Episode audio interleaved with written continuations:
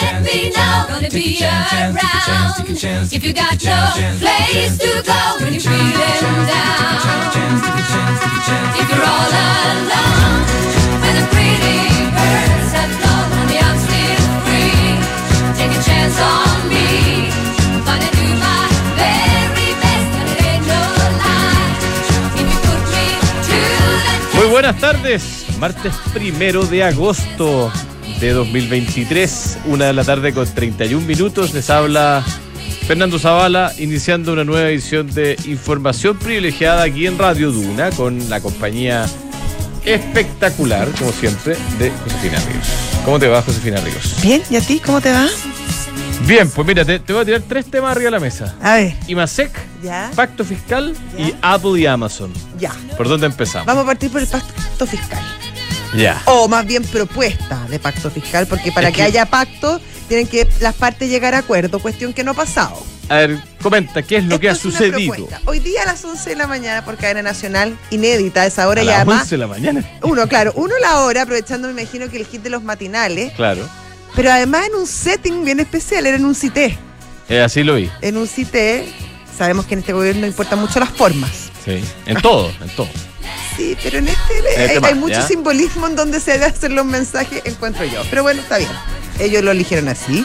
Recorrió los resultados de la CACEM, bla, bla, bla, y anuncia como primera instancia, lo primer, el primer anuncio que se manda el presidente es que no va a insistir en la reforma tributaria que se, había present- que se presentó y se votó en contra en marzo pasado en la Cámara de Diputados. Estaba, la, estaba la posibilidad que se, que, se, que se insistiera a través del Senado, pero obviamente no están los votos, por lo tanto se decide no recurrir a esa fórmula. Lo que presenta en cambio el presidente es una propuesta de seis puntos que incluye principios eh, de un sistema tributario moderno, cómo se gasta, eh, en qué se gastan los impuestos, informarlo, te va a llegar una cartola diciendo, tú pagaste tanto impuesto y esto se usó en esto, en esto, en esto, en esto y esto. La segunda, mm, la- el, segundo elemento eh, es definir las prioridades del gasto y acá define tres materias el presidente. Uno, el tema de las pensiones, aumentar en 250 mil pesos la PGU. Después, eh, el tema de salud, y ahí nombra distintas cosas como las listas de espera, los cuidados de niños y de adultos mayores y la salud dental. Y tercero, nombra la seguridad ciudadana con la reforma de las po- policías, prevenciones. Y ahí me llama la atención que no hubo ni una sola palabra sobre educación. Bueno, Oye, eh, ¿te puedo hacer dos comentarios? De- Sí. no, no a ti, digamos, al, al señor presidente de la República con el respeto debido.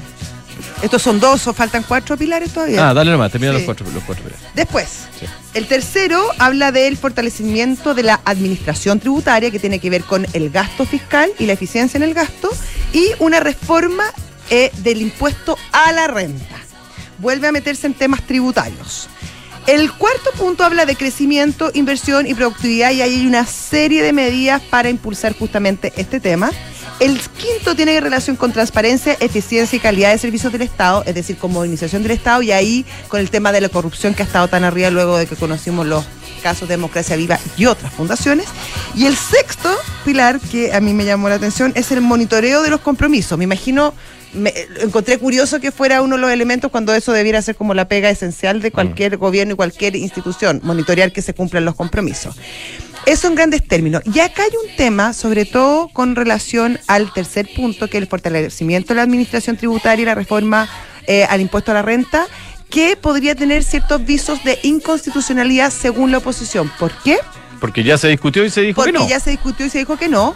La parte tributaria en específico, que eso se presentaría en marzo, ya, lo, ya se ha despejado. Sin embargo, hay todo un tema respecto a la elusión y evasión tributaria que al gobierno le gustaría presentarlo el próximo mes, en septiembre.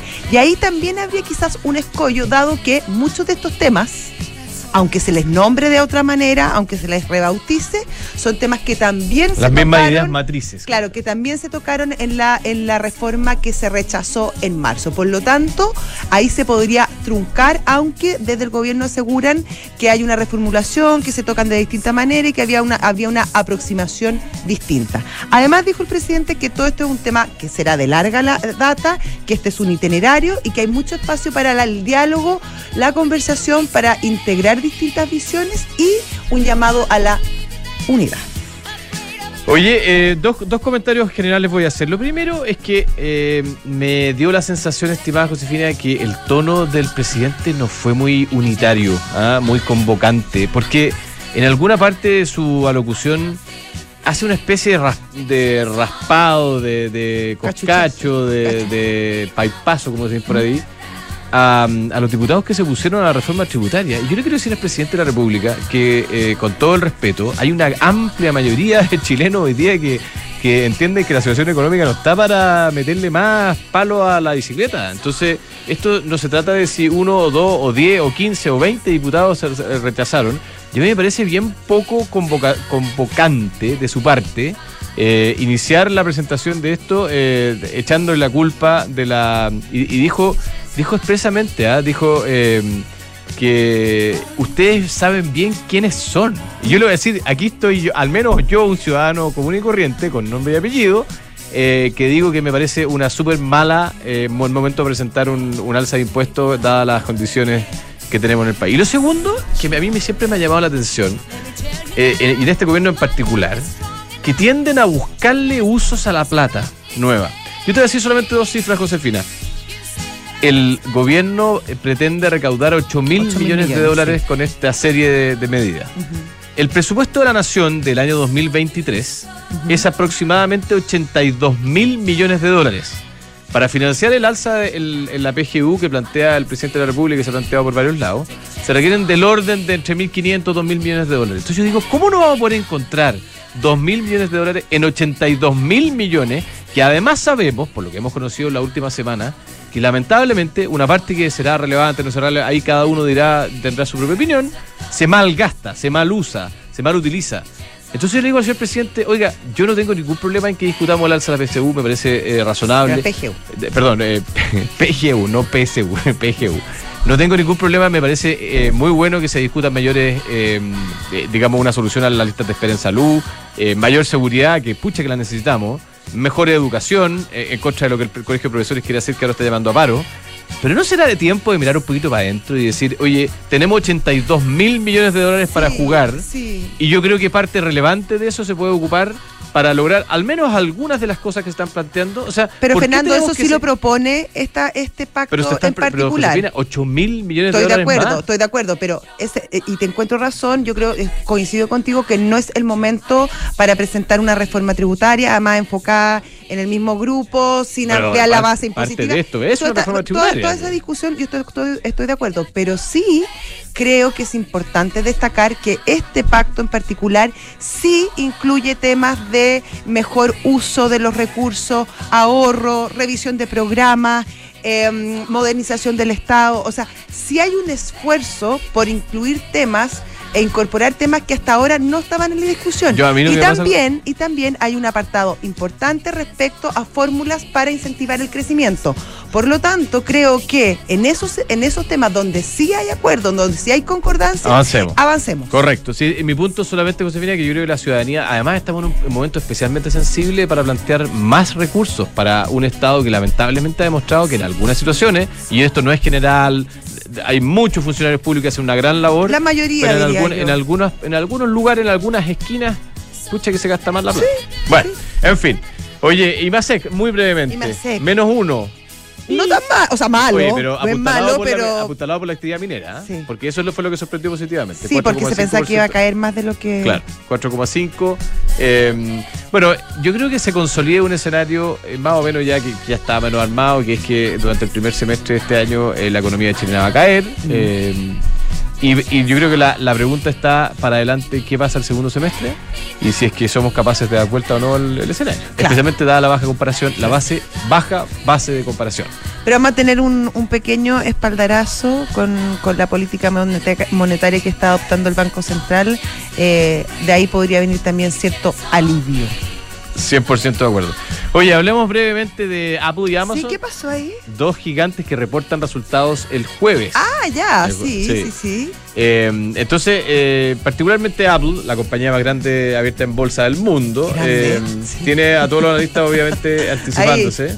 Muy atento. Eh, yo creo que va a tener que, bueno, siempre se habla de que no es tan relevante el resultado como si la mirada hacia adelante, ¿no es cierto? El la proyección, el, el sesgo de lo que, de lo que verá adelante.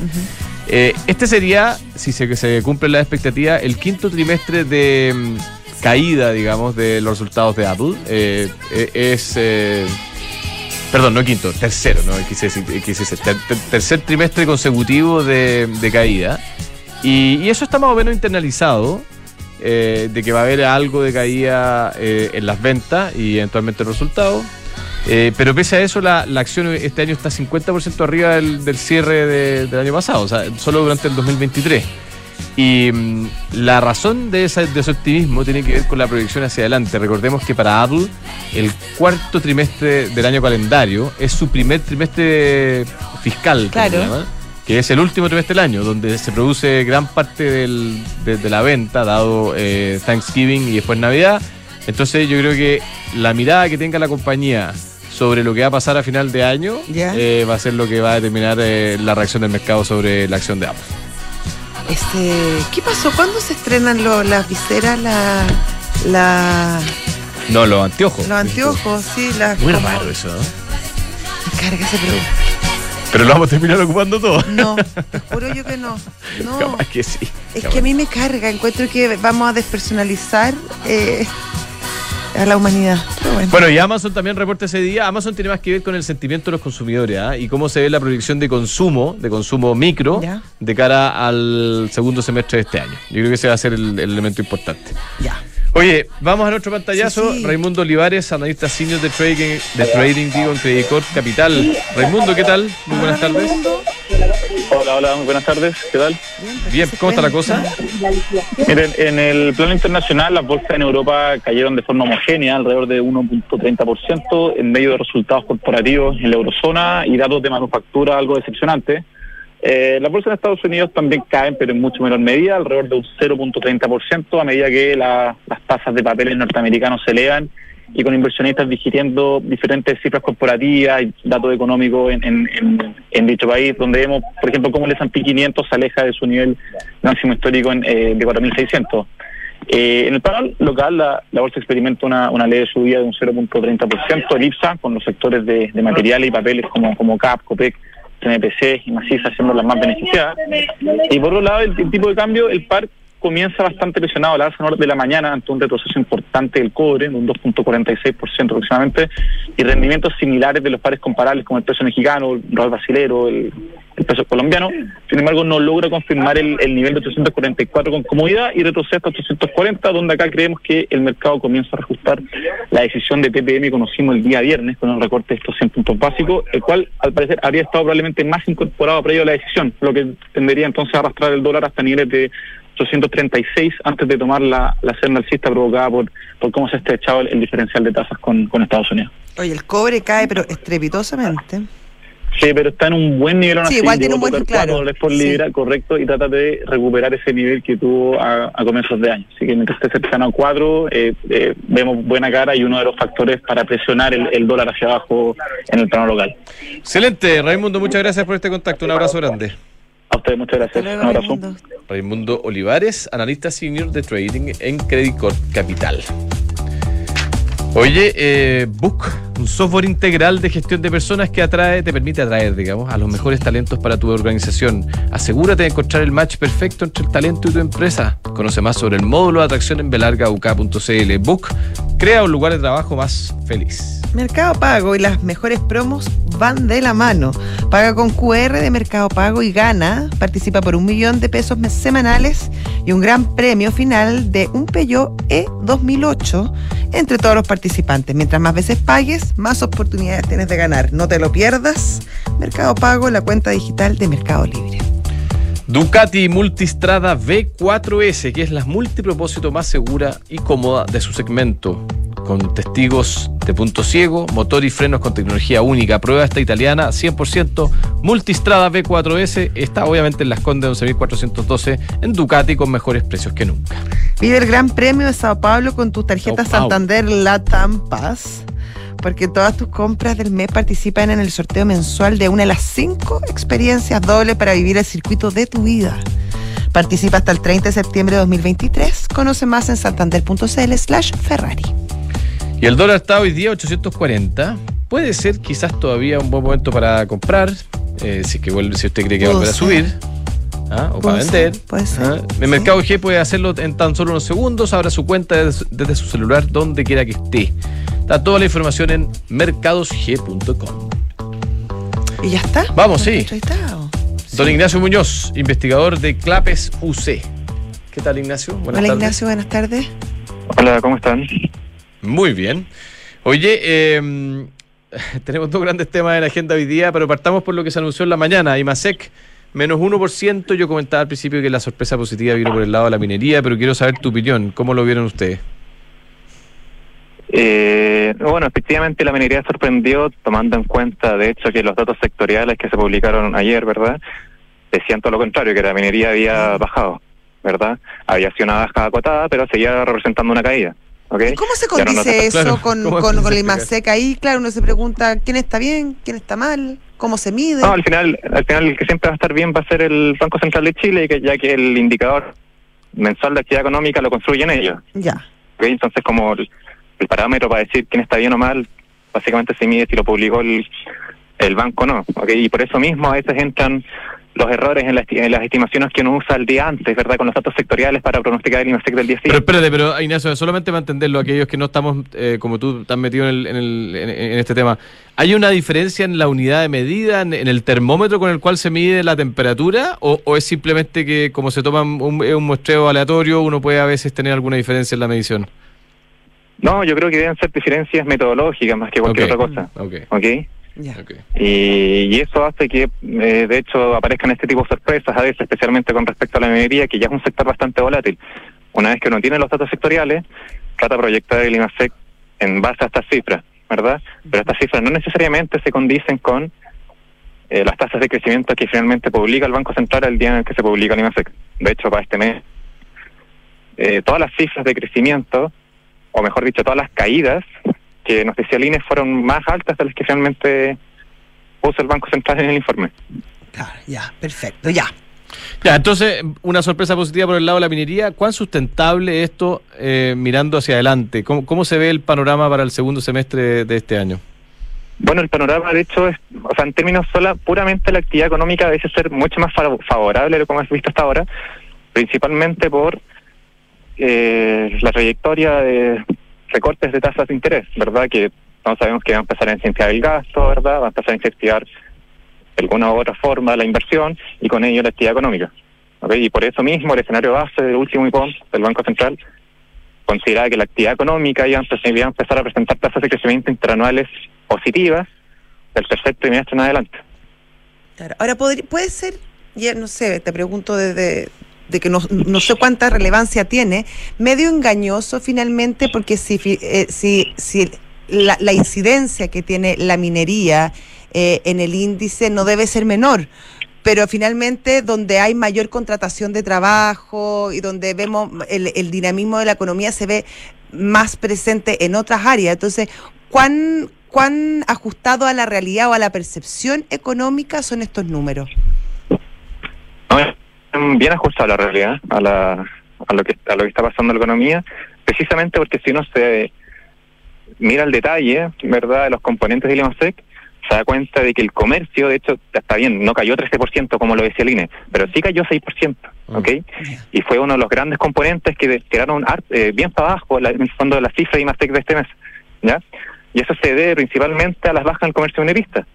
Y la baja en el comercio minerista se debe a la baja demanda que hay, por la alta inflación, por las dificultades para acceder al crédito, que tiene, to- que tiene que ver con la política contractiva del Banco Central para controlar la inflación. Y por eso mismo decía yo que en el fondo, para el segundo semestre deberíamos esperar un escenario mucho más favorable, porque todas esas altas tasas van a empezar a bajar. ¿Ok? El crédito va a empezar a ser más fácil de acceder. El gasto se va a empezar a incentivar. Claro. Y la inflación ya está cediendo, aparte. Oye, Ignacio, te cambio un segundo tema. Eh, hoy día, hace poquitos minutos, el presidente de la República anunció este serie, este paquete de iniciativas denominado Pacto Fiscal. Eh, ¿Cómo lo, reciben ustedes? Eh, ustedes en algún minuto publicaron, han- bueno, han publicado obviamente sobre este tema. Eh, ¿Y cuánto crees que puede tener, qué rol puede tener eh, este nuevo pacto fiscal en generar otro obstáculo a la recuperación de la actividad económica? Es una pregunta bien compleja. Mil perdones, ¿ah? pero bueno, pero tú tenemos un buen interlocutor para responderla, eso es lo Sí. bueno. ¿ah? Sí, bueno, nosotros ya hemos, de hecho, organizamos un seminario con el ministro Marcel, eh, donde él fue a presentar precisamente todo lo que tenía que ver con el pacto fiscal, o sea, con la descentralización eh, fiscal, pero yo creo que, o sea, teniendo en cuenta que el anuncio recién lo van a dar a las 2 de la tarde y que generalmente los anuncios que hacen Pero si fue a las Eh, No, 11 no, no, es que ya fue, la por lo menos la- los titulares ya, ya fueron anunciados. Ah, por- lo que pasa es que después hay una reunión, sí, Una con, reunión del eh, ministro, ministro con lo- con el, con el equipo económico que van a dar las bajadas, exactamente, a las 2 de la tarde. Claro. Claro, a eso me refiero. Entonces, Sí. yo creo que sería mejor, o sea, podríamos especular, pero podemos especular para ambos lados, ¿ok? Entonces, sería mejor esperar un poco, después de las dos, para digerir un poco qué fue lo que, qué, fue- qué es lo que precisamente en el fondo se quiere proponer y eso. Pero creo que es demasiado temprano aún para... Ahora, ¿qué, Ah. cosa- ¿qué cosas serían, perdona José, No, no, no, ¿qué, cosas serían alarmantes, digamos, ah, que, que se anunciaran desde el punto de vista de ustedes? ¿Tienes alguna algo en mente? No, no sé. eh, hoy día el presidente habló de eh, medidas para reducir la evasión, medidas para eh, medidas para reducir la, la elusión también, algo de demonización de- del Estado, eh, transparencia y habló también, dejó en- entrever de que se van a meter con el impuesto a la renta. Eh, yo no sé si hay algo de eso que te parezca especialmente eh, interesante, preocupante, no sé. Sí, o sea, en términos bien generales, todo lo que tiene que ver con eh, cambios o intervenciones en el sistema tri- tributario tiene que ser analizado de una forma bastante clara, ¿verdad? Y objetiva, porque usualmente, o sea, hay que poner en la palestra dos cosas. ¿Cuánto es lo que se quiere recaudar? ¿Cuánto también se está sacrificando de crecimiento y- o de e impu- e impulsa la inversión? ¿Verdad? Por eso mismo necesitamos saber bien en detalle cómo es lo que quieren hacer. Si las medidas van a favor de controlar la ilusión o la evasión, a priori no debería ser nada malo, ¿verdad? Pero tenemos que ver bien en, en fondo eh, qué es lo que conlleva todo esto. Por eso decía que era muy temprano. Claro. Ahora, a grandes líneas, Ignacio, ¿te parece que se tocan las teclas adecuadas? Básicamente, una, un aumento al impuesto a la renta, por un lado, te- medidas contra la ilusión y la evasión, también bastante eh, la idea de ahorrar, de eficiencia en el gasto público, modernización del Estado, seguimiento, una política moderna y además priorización del gasto que son los seis ejes que tiene la propuesta. En general, ¿tú crees que se tocan las teclas adecuadas? Sí, o sea, lo que te decía, eh, no sé, medidas como eh, mejorar todo el tema de la evasión, de la alusión, son obviamente cosas positivas, ¿verdad? Para cualquier economía, ¿verdad? Si se recauda más.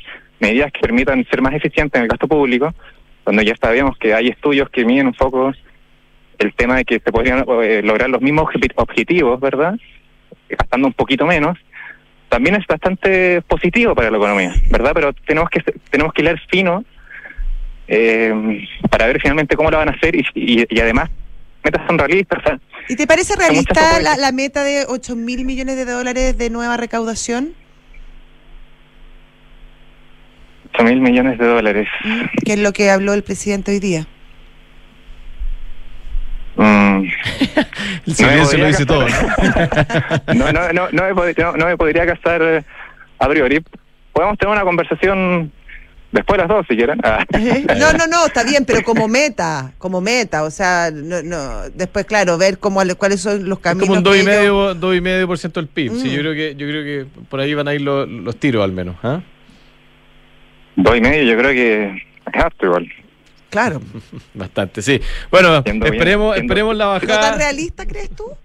Sien- siendo bien honesto, yo creo que es harto, pero bueno, al final, al final del día también hay que entender la posición de, de, de los que están haciendo la política. O sea, ahí se necesitan fondos para hacer todos los cambios que quieran hacer, ¿verdad?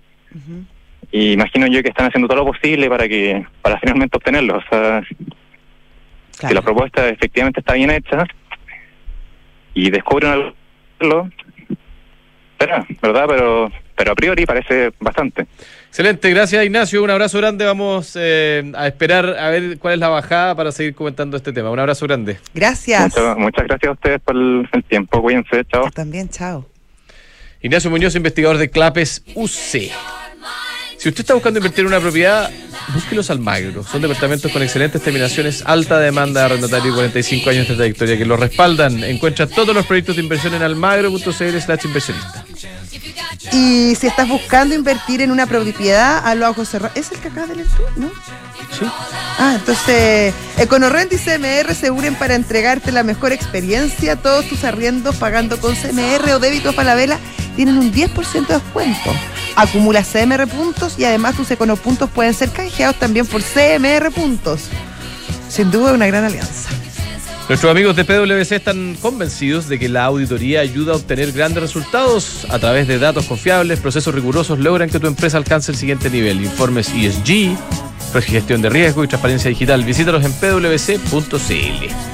Vamos, Josefina. Sí, mira, el segundo capítulo la historia de Richard Montañez, que es el inventor de Flaming Hot, de productos de, de Frito Lay, que tú habrás probado por ahí alguna vez. ¿No? ¿No? ¿No has probado Flaming Hot? Bueno, ¿No? ¿Tú busca. sí? Y después viene el señor Gendelman. mucho. No, no tanto, pero alguna vez sí. Después viene Santiago Adicto con el señor Gendelman. Un abrazo. Chao. Desde hoy,